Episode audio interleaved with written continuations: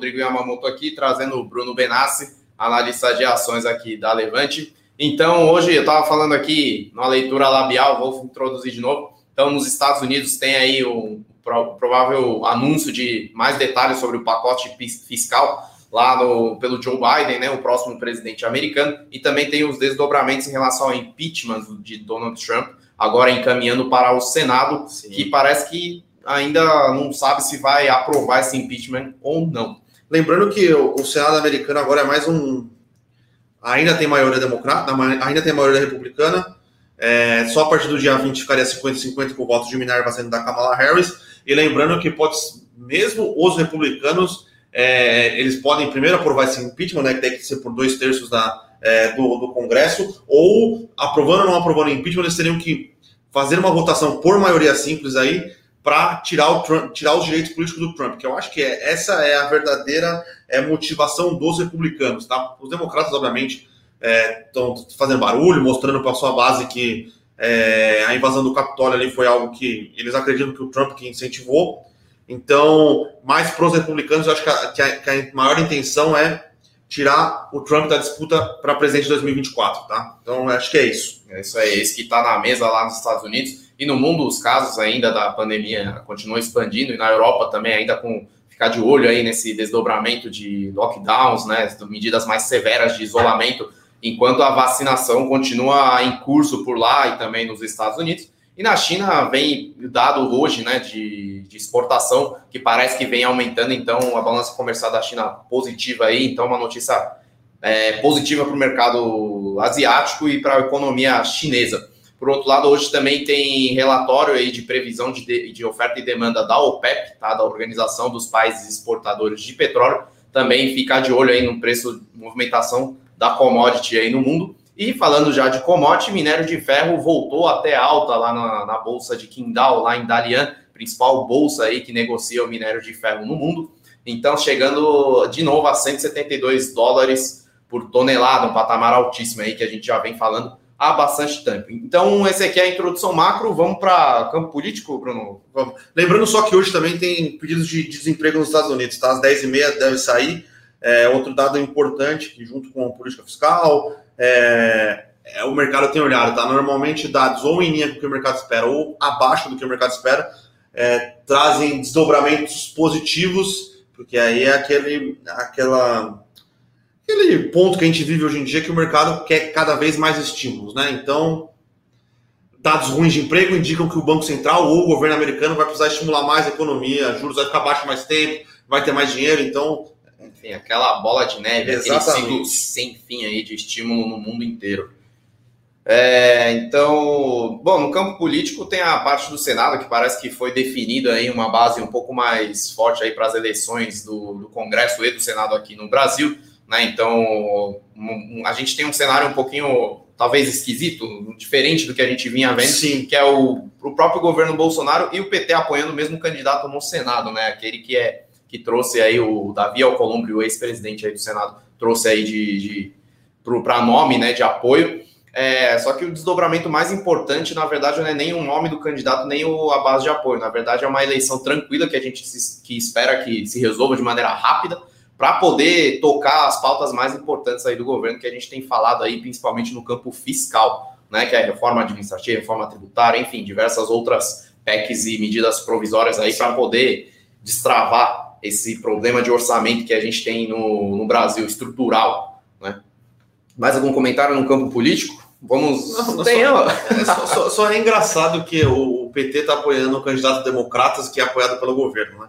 Para a gente ver que, às vezes, as, as ramificações políticas e os desdobramentos nunca são tão óbvios. Né? Então, é, é, a, a ciência política é complicada no mundo, no Brasil, acho que ela ela tá em patamares assim inacreditáveis. Só comentário, lembrando, né, que tinha aquela série House of Cards aí que trazia os desdobramentos aí do Congresso americano e tudo mais na Netflix. Até eles, os próprios produtores, ficaram assustados aí com as movimentações políticas na época. Só um comentário básico aí complementando o Bruno aqui. Já, então, nas notícias corporativas, pegando um gancho desse, dessa, dessa questão política, tem, temos aí uma possível renúncia ou digamos assim, a saída de André Brandão, presidente do Banco do Brasil, que ontem já movimentou um pouco o mercado, inclusive derrubou por tabela as ações da Petrobras também, com medo de interferência política aí de novamente nas empresas estatais no Brasil, né? Que já estava vindo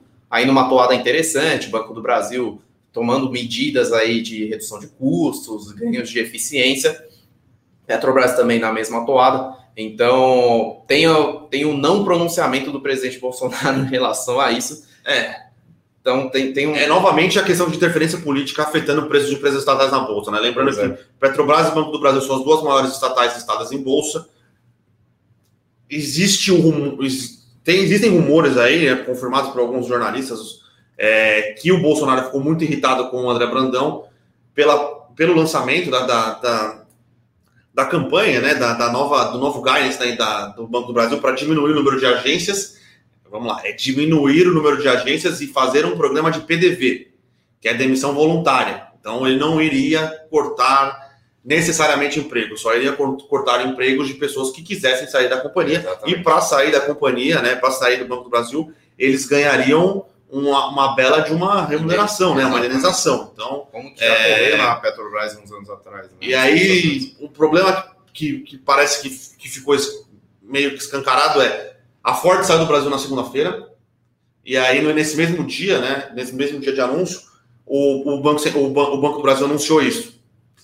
É, eu entendo que, politicamente falando, é, é complicado para o presidente da República, é, mas para um presidente da República, da República se diz liberal, ele não deveria intervir em empresas privadas, em empresas de capital aberto, né? Então é, é uma situação bastante complicada, né? E o, e o boato foi espalhado, é, continuou, continua sendo espalhado hoje, hoje pela manhã. O Banco do Brasil só faltou um fato relevante hoje falando que ainda não recebeu que não recebeu nenhuma comunicação se o André Brandão vai ser demitido ou não, se ele permanece na presidência. E o presidente da República, que usa até demasiadamente as suas redes sociais, não veio nas redes sociais desmentir ou, ou confirmar é, o que vai acontecer. Independente do que vai acontecer realmente, é uma é, passa uma mensagem ruim, tá? Tem a questão agora, é, no Brasil é tudo uma bola de neve, é, é complicado. Existem rumores de que vai, que vai existir uma crise, é, uma greve dos caminhoneiros. Essa greve dos caminhoneiros vem no momento que o, o, petróleo subiu no mundo e o dólar desvalorizou, e já falam que a Petrobras está manipulando, tá manipulando o preço. preço de mercado. É, não acho que a Petrobras está manipulando o preço de mercado, tá? Não faz sentido nenhum é, a Petrobras ficar fazendo revisão de preço diariamente. É, é ruim para os distribuidores, é ruim para todos os players, mas a narrativa que vai se criando quando é, surgem notícias e não, não, não se vem se defender, né? É uma política liberal ou não, permite esse tipo de coisa, tá? Então é. Gera uma incerteza muito ruim. É muita incerteza, é muito então ruim. Fica muito telefone sem fio. Né? Então, lembrando que também essa, essa greve dos caminhoneiros veio aí na época do governo Temer também pelos mesmos motivos de subida de preço de petróleo, de é, é, dessa nova política de combustíveis, né, de distribuição de combustíveis da Petrobras, que, que é acompanhado dos preços de mercado. Então, se o petróleo sobe, naturalmente o combustível também sobe. Então tem esse tipo de insatisfação no mercado, então parece estar tá tendo a mesma coisa agora. Então, enfim, que nem o Bruno explicou, esse conjunto de coisas. Porém, o Ibovespa hoje parece que está num campo um pouco mais positivo aí, inclusive Banco do Brasil subindo 1%, Petrobras também subindo, e em geral o mercado sem uma direção única, né? Então o mercado um pouco mais calmo em termos de movimentação, em termos de volatilidade. Hoje na Europa também está um pouco um sentimento misto aí, né? Subindo meio por cento na Inglaterra, um pouquinho abaixo na Espanha. E no mercados asiáticos, Hong Kong e Japão um pouco mais positivos aí. Então é o que a gente tem de movimentação no mercado até o momento. Então, continuando com a notícia corporativa, temos aí o follow-on, né? Então, a oferta subsequente aí do BTG Pactual, levantando pouco mais de 2 bilhões de reais aí, né? Quer dizer, a oferta vem nesse tamanho. Então, é, a, a, alocação desse dinheiro seria para o investimento no seu braço digital de varejo, o BTG, e também em outros segmentos aí que ela vê, principalmente na parte de tecnologia e digitalização da companhia. Algum comentário a respeito, Bruno? É uma oferta pequena, né? O banco do o BTG está investindo bastante no, no BTG digital. É, acho que é, um, é meio é 1% do, do valor de mercado do banco, então é uma oferta pequena. é, não, não deve fazer preço nem nada. Então é, é, positivo só porque o banco vai continuar investindo ali no, no braço do, do, do BTG Digital, né? Do então BTG é um negócio, mais, então... um desdobramento um pouco mais a longo prazo, sim, né? Então sim. até ganhar atração esse braço digital aí do BTG. Lembrando, bom, o BTG está subindo 2% no momento, em 90 aí na bolsa, então parece que o mercado entendeu de uma forma um pouco mais positiva. Enfim, é, o valor de mercado de BTG é de em torno de 102 bilhões de reais, então é uma oferta um pouco pequena aí relativamente ao tamanho de mercado dela.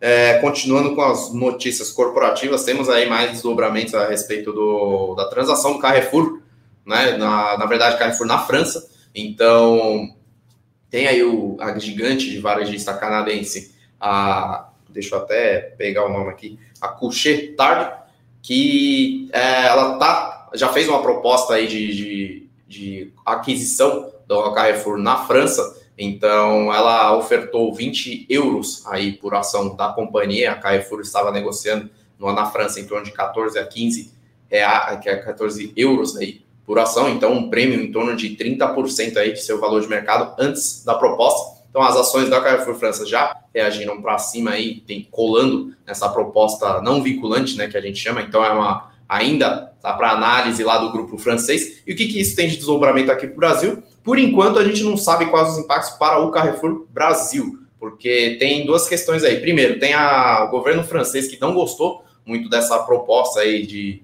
de venda, né, digamos assim, da maior varejista do país para um grupo canadense, para um grupo de fora, alegando que é uma ameaça ao suprimento de alimentos para a população e também em relação aos empregos. Enfim, esse discurso a gente já conhece muito bem como é que funciona. Sim.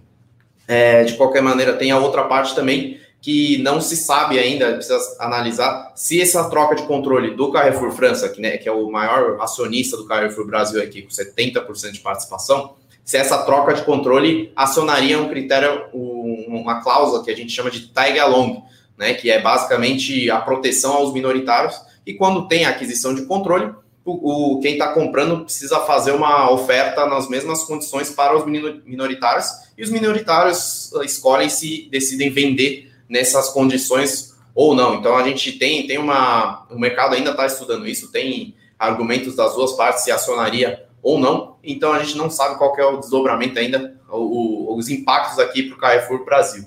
De certa forma, na nossa análise, essa aquisição seria positiva de maneira indireta aqui para o Brasil, que a Couchetar é uma líder, né, de, de líder mundial, assim, em termos de é, operação de lojas de conveniência e postos de gasolina, então um pouco diferente da atuação do Carrefour, tanto na França quanto aqui no Brasil que no Brasil tem bastante, um braço de, de atacarejo é bastante forte, né? Então, o Atacadão, o Açaí, enfim, essas grandes lojas aí que vendem com desconto para os consumidores e para grandes, grandes compras, digamos assim. Só que tem um, tem um que a gente chama de smart money, né, no, no mercado financeiro, que é esse, essa expertise que aí o controlador traz para a empresa. Então, o segmento de lojas de conveniência está crescendo bastante forte aqui no, no Brasil então, tem uma parceria da distribuidora da Coca-Cola aqui, a FEMSA, a mexicana FEMSA, junto com a Raizen, fazendo uma parceria na bandeira Shell, né, nos postos Shell, entrando com uma nova, nova loja, de, novo modelo de loja de conveniência chamada Oxo. Tem também pelo lado da Ipiranga aí, está fazendo uma reformulação na sua rede de loja de conveniência, a MPM, inclusive saindo, né, indo para as ruas, né, saindo do, do, dessa, dessa localização somente em postos de gasolina.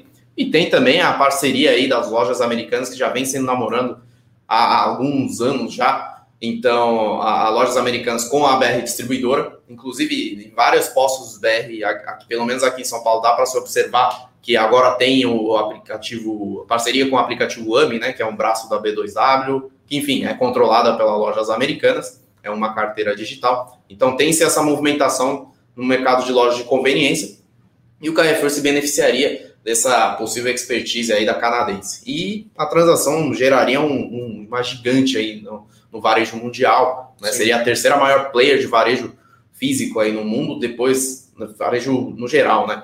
Então, depois da Amazon e da Walmart. Então, seria uma transação de grande porte, seria uma, uma interessante aí para o mercado em geral, porém, teríamos que acompanhar aí mais desdobramentos sobre o caso.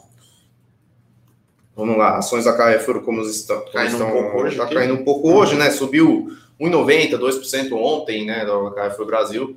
É, chegou a subir quase 9% aí ao longo do dia, mas parece que essa notícia, tanto da França quanto do, da dúvida em relação ao Tag Along, deu uma esfriada aí nos ânimos de quem estava olhando para o Carrefour. E agora temos mais uma outra notícia aí, temos a BR Distribuidora sim, vendendo a, a sua parte né, nos contratos para a construção de duas usinas termoelétricas. Isso já vinha se desdobrando já há alguns anos, né? Então a BR Distribuidora, depois que foi privatizada, digamos assim, ainda a Petrobras tem quase 40% de stake nela, porém, ela já é uma empresa privada, de controle privado, ela vem desinvestindo de ativos não core, né, de, não, de ativos que não fazem parte do, da atividade principal dela, que é a distribuição de combustíveis.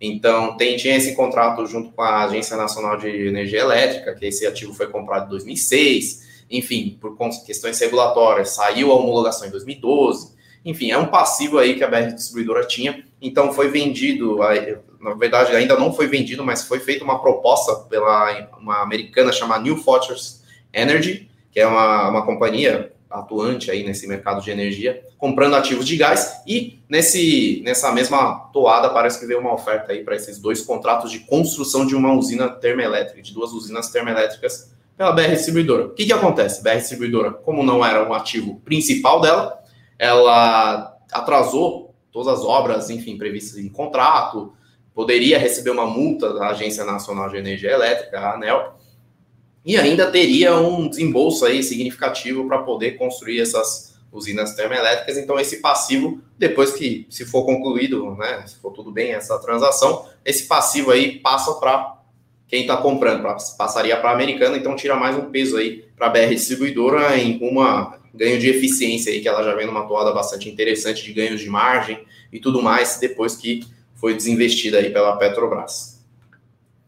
Então, de notícias corporativas, acho que é mais isso, importantes né? é isso. Antes né? de, de, irmos para as dúvidas, vamos falar aqui que hoje tem posição nova no Melhores Ações, né? Carteira Verdade, tocada aí. pelo Eduardo Guimarães, carteira primorosa, gerando bastante alfa do Ibovespa, né?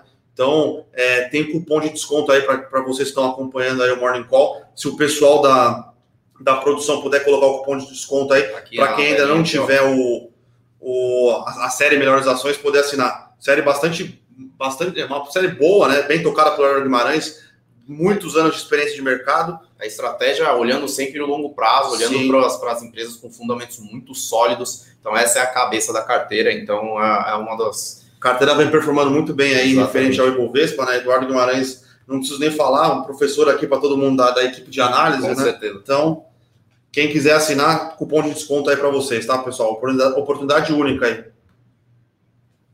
E agora Vamos para as, Vamos para perguntas. as perguntas, né? Bastante perguntas hoje aqui. É, pessoal aqui meio irritado, falando que o gordinho de óculos defende o governo. Eu acho que você não está entendendo minhas críticas, tá? Então, acho que o problema talvez não seja eu. que a gente sempre é muito frio na análise aí do, dos desdobramentos do governo, independente de quem seja. Bom, pessoal perguntando bastante aqui de Banco do Brasil. Novamente, se a interferência, a gente já, tem, já, já explanamos isso, está no nosso Eu Com Isso, para quem quiser.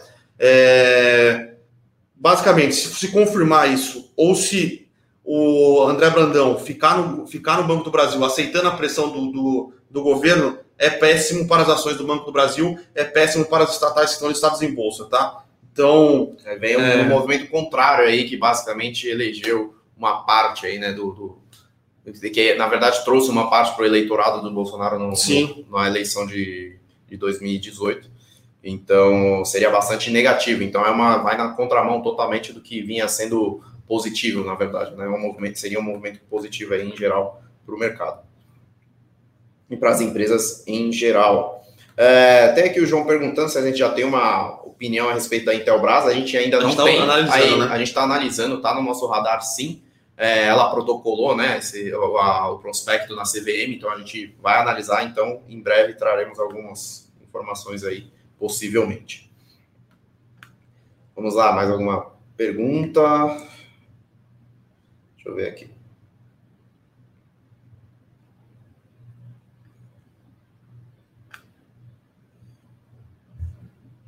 Pessoal perguntando do Eduardo, o Eduardo hoje tá tá de casa, né? Hoje está fazendo home office, mas amanhã ou semana que vem está de volta. Lá, Marcos perguntando: acha que Petro entrou em tendência negativa a médio prazo? Olha, Marcos, o que a gente sempre olha aqui é longo prazo, é né? longo prazo. Porém, é, o que teve ontem de possível realização teve essa questão da, da especulação em relação à manipulação de, de preços de combustíveis pela Petrobras por conta de uma de uma denúncia feita pela ABICOM, que é a Associação Brasileira de Importadores de Combustíveis, é uma associação que reúne os menores importadores, enfim, os importadores locais. Né? Então teve esse problema de câmbio mais alto e também petróleo subindo vertiginosamente aí é, desde novembro. Então gerou um impacto aí forte em relação às importações. E como a gente falou, Petrobras a gente acredita que não tem essa manipulação de preço, até mesmo pela estrutura de governança, estrutura de política dentro que foi implementado, que está extrema, está muito bem blindado em relação a esse tipo de movimentação. Então, os próprios conselheiros e os gestores, eles colocam o CPF deles, então eles assinam Sim. todo quanto tudo qual, qualquer tipo de movimentação nesse sentido que afete o mercado. Então, todas as vezes que tem reajuste de preço anunciado pela Petrobras, tem assinatura aí dos principais gestores, dos principais conselheiros, inclusive, de lá da Petrobras. Então, é uma coisa muito sólida. Então, a gente acredita que não tenha essa manipulação de mercado, até mesmo porque não faz nenhum sentido para o mercado, tanto para os distribuidores de combustíveis, tanto para a Petrobras, ficar fazendo esse reajuste diário. É mesmo porque são contratos aí de dois, três meses de fornecimento que são acordados entre as distribuidoras e tudo mais, até mesmo para manter um certo equilíbrio de mercado, tá? Então... É, e então lembrando que o problema da distribuição no Brasil é exatamente a concentração da Petrobras no refino, né? Isso, que já está é... sendo resolvido, né, com essa venda das refinarias, tanto no Sul, primeiro vieram, né, as refinarias do Sul, tanto no Paraná, Rio Grande do Sul, e também tem uma na Bahia aí, que já está em processo avançado de, de desinvestimento. Então, o mercado vai poder ter mais opções aí para escolher essa compra de combustível e ganho de eficiência no geral, a gente enxerga bastante positivo. Tá? Então, Petrobras a gente ainda segue muito positivo, a gente acha que ainda está barato pelos fundamentos apresentados, pelo preço de petróleo que ela pratica e, inclusive, ainda está em queda aí o custo de produção dela por conta do aumento de participação cada vez mais Com certeza. forte do, de produção do pré-sal. Inclusive, dia 1 de fevereiro, ela vai divulgar aí os dados de produção e vendas aí de, de petróleo dela no quarto tri. Então, tá, tá nessa expectativa de que venha um recorde de produção, né, que já foi anunciado, na verdade, né, que já no ano de 2020 teve recorde de produção de petróleo aqui no Brasil, e Petrobras é a maior produtora aqui no país. Então, deve vir notícias bastante interessantes. E dia 24 de fevereiro ela divulga mesmo os balanços financeiros aí do quarto trimestre. Então, a gente está bastante positivo com o case, Sim. então gerando é. muito caixa, tá? O Fábio acabou de perguntar se existe alguma previsão de venda de mais ativos aqui da Petrobras. Então, você, você se adiantou a pergunta dele Sim, e já, já respondeu já. Tem essa questão de refinarias aí, é, alguma que é está para ser é, leiloada, bidada pelo Mubdala, bastante adiantada, Sim. e a gente vai ver quem ganhou, né? Ou quem, Bahia. ou quem vai estar é, na final aí, né? Vamos dizer, entre aspas, na final, para levar as, as refinarias do Sul. do Sul. né? Que quem está na disputa aí mais contundente, que está tá mexendo um pouco com os ânimos do mercado, é a Ultrapar e a COSAN, né, por meio do seu braço de combustíveis, a Raizen que estão na, na, disputa aí pelas refinarias do Sul. Exatamente. Pessoal aqui perguntando sobre Vale, é, minério de ferro. É, a gente faz contas bastante, é, com números bastante conservadores para o minério de ferro, tá? E nos, nos níveis que, minério, que o minério de ferro vem sendo negociado na China, a gente acha que a Vale tem bastante valor para gerar e principalmente pode pagar um dividendo esse ano assim é bastante, bastante alto, tá? Aqui, é o que a gente sempre fala aqui, né? Então a gente analisando os números da Vale, parece que é um alinhamento de estrelas assim que a gente nunca, nunca mais vai ver, né? Então, preço de minério nas máximas históricas. Então, Vale vendendo muito minério para a China. Então, China está basicamente comendo minério de ferro, comendo aço por lá, atividade industrial bombando. E pelo outro lado, ela já não tem mais tanto investimento, desembolso de caixa para se fazer nos principais ativos dela, que antes estava tendo um investimento pesado lá no Pará, em Carajás, que é onde ela tem o melhor conjunto de ativos aí de minério de ferro. E ainda tem a questão de que ela vende o minério de ferro com prêmio no mercado, porque ela tem os minérios de maior qualidade aí no mundo inteiro. Sim. E ainda tem a, a, aumento de produção que está vindo, sem precisar de tantos investimentos, baixando o custo e o endividamento muito baixo. Então, assim, é caixa para todo lado, gerando muito dinheiro. E esse desdobramento em relação ao acordo de, de reparação dos danos em Minas Gerais, apesar de ser multibilionário ainda está sendo negociado. É, esse, inclusive esse montante, né, mais ou menos que está sendo especulado, estimado, já está já tá provisionado no balanço da Vale, então isso não vai fazer diferença nenhuma para os resultados daqui em diante. Então isso já está na conta. Então basicamente a Vale vai gerar muito caixa, vai gerar muito dinheiro e vai distribuir isso pro, como dividendos aí para os investidores, muito provavelmente aí, então, dois dígitos aí, talvez até de dividend yield por, pelos próximos anos, tá? Sim. Então é o que a gente é... enxerga aí. Pessoal aqui perguntando bastante de aumento de taxas de juros e perguntando sobre impactos, pensando em inflação, commodities. É...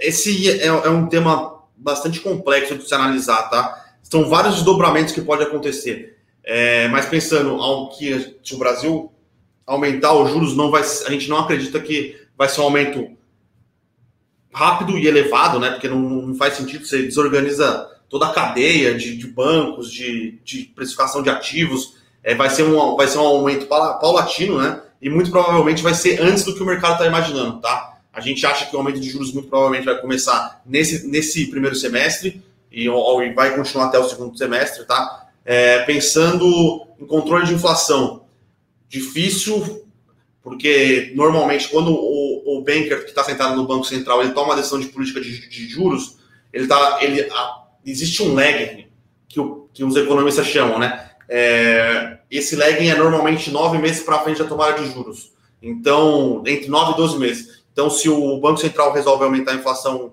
é, amanhã, nove meses para frente começa o, esse efeito a fazer, não sentido, né? Começa a impactar a cadeia. Então, é, é complicado. O que pode ajudar esse aumento de juros é se esse aumento de juros é, der uma controlada no câmbio, tá? Porque o câmbio do Brasil de 2020 para cá ele tem, tem sido muito volátil, muito volátil. E isso tem impactado em preços de, de, de bens que o Brasil exporta, commodities é, e do que importa também, mas principalmente commodities que está pegando bastante forte nos IGPs, né? Então é, pode ser que dê alguma aliviada pensando em curto prazo, tá? Mas é um efeito, é um efeito segundo a derivada da, da inflação, tá? Também contando por, como base de comparação, né? Que a inflação já veio altista e o IPM veio explodindo, né? Por conta dessa essa alta das commodities em 2020. Então, 2021 pode ser que tenha esse efeito de comparação também, né? Que a gente chama de efeito carrego, enfim.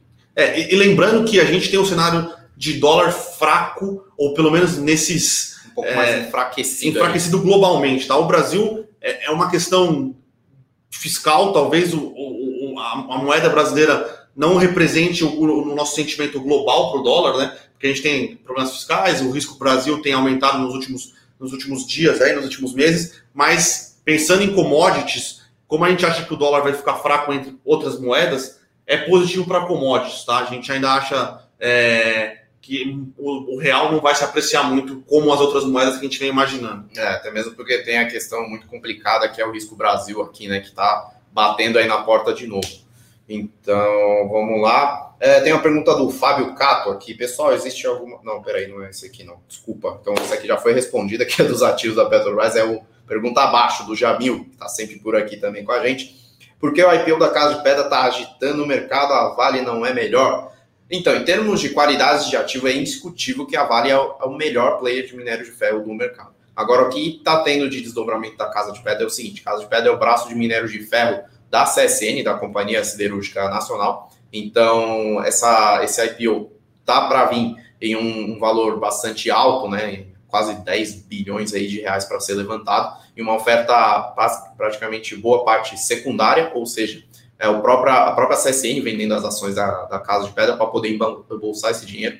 É, só que tem um objetivo muito, muito importante que é a desalavancagem da própria CSN, que está com um endividamento bastante alto e está conseguindo reduzir de maneira muito rápida por conta do, do, do aquecimento de mercado e ela está conseguindo vender muito aço e, enfim, todos os players de aço no mercado. Então está um momento bastante favorável para a CSN e saindo esse IPO da Casa de Pedra dando tudo certo, ela consegue embolsar um caixa para jogar um endividamento em níveis muito saudáveis, né? Então, que já não se vê há bastante tempo na CSN. Então, por isso que está sendo bastante demandado, está sendo bastante agitado é, esse IPO. E também tem uma perspectiva muito interessante aí de preços de minério de ferro para os próximos anos, tá, Jamil? Então, esse é o, essa é a leitura aí do mercado e a nossa análise também do é, IPO. Só um, um parênteses aqui, acabou de sair o pedido de seguro-desemprego nos Estados Unidos, veio bem acima do que esperado, tá? Veio, veio é, bastante alto,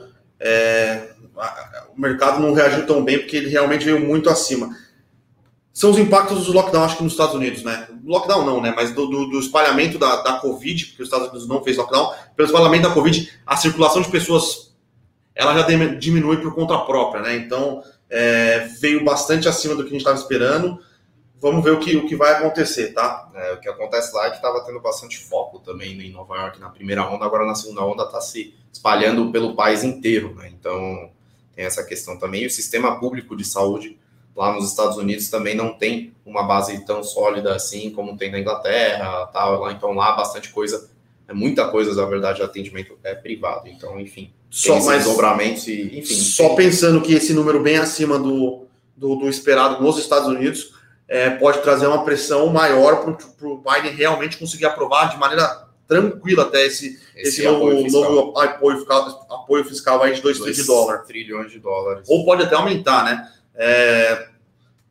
Lembrando, a situação aqui de curto prazo continua, continua um pouco continua... indecisa, né? É, é. Pensando com bastante incerteza. Mas do, do, ponto positivo aqui, lembrando, os Estados Unidos já vacinou mais de 10 milhões de pessoas. Então. É... tem, sempre tem as duas partes da balança, né? Então tem os casos aumentando, só que pelo outro lado, a vacina já está muito acelerada por lá.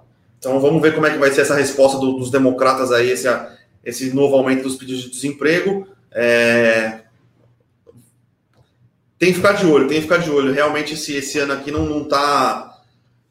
Tem algumas, alguns pontos de incerteza que podem fazer preço no mercado, tá, pessoal?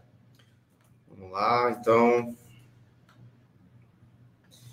Aqui, estou com um probleminha aqui na minha planilha, não estou conseguindo também informações de mercado. Porém, eu tenho aqui algumas movimentações do Ibovespa Aqui, Banco do Brasil abriu subindo, já virou caindo levemente, agora tá 0,9 de queda. Carrefour também caindo, 0,74, provavelmente algum movimento de realização de curto prazo, para quem conseguiu aproveitar um movimentinho aí de alta ontem. É, Petrobras, vamos ver. Petrobras subindo levemente. Não, Petrobras caindo 1% hoje, provavelmente no mesmo movimento aí de preços de petróleo aí é, caindo um pouco, né? O pessoal tem uma expectativa um pouquinho mais negativa aí para o reporte. Ah, na verdade já saiu. O PEP melhorou a, a projeção de PIB global e também a estimativa para consumo de petróleo. Porém, o Jamil aqui perguntando a IPO de Vamos e da Compass. É, são dois IPOs. A Vamos parece ter um business muito interessante, né? E não saiu nas últimas vezes por causa de preço. A Compass parece ser um business interessante também, não saiu por causa de preço. Então, é, a gente vai ter que ver quanto é que eles vão estar tá, tá pedindo no negócio, né? Eu acho que aqui é muito mais uma questão de, de preço do que uma questão de, de atratividade do negócio é, ou qualquer coisa nesse do, sentido. Depende do humor do mercado. Tá vindo vários IPOs aí também nessa onda, nesse primeiro trimestre, no primeiro semestre aí de, de 21 agora. Tem a Intelbras, que o pessoal já citou aqui, tem a Calunga, enfim, tem a Casa de Pedra, tem vários outros aí, tem o grupo Big, né, que é uma varejista alimentar aí, terceiro maior player de hipermercados, supermercados aí do Brasil também, tá para protocolar o seu IPO. Então, depende mais do humor do mercado e a Compass tem um detalhe importante que é a questão do, da compra da Gaspetro, né, que ela voltou a, a, no processo competitivo da, dos ativos né, de distribuição de gás da Petrobras, que a Petrobras está tentando sair, inclusive a japonesa, a, não sei se é a Mitsui. Mitsui é a Mitsui, se não me engano é a Mitsui que tem 49% também, está tentando sair, desinvestir da Gaspetro, então a Compass está de olho né, nesse, nesse processo, agora está de volta aí ao processo competitivo, então tem esse timing também que precisa ser observado, tá? Acho que só responder a última pergunta aqui, se não me engano foi a do, do Bird, perguntando sobre a saída da... A, o acionista do Itaú ganhando as ações da, da XP. Bom dia. Considerando a cisão Itaú XP, a Newco não seria uma ação muito volátil, considerando que estaria atrelada às ações da XP na Nasdaq e, consequentemente, as variações do dólar?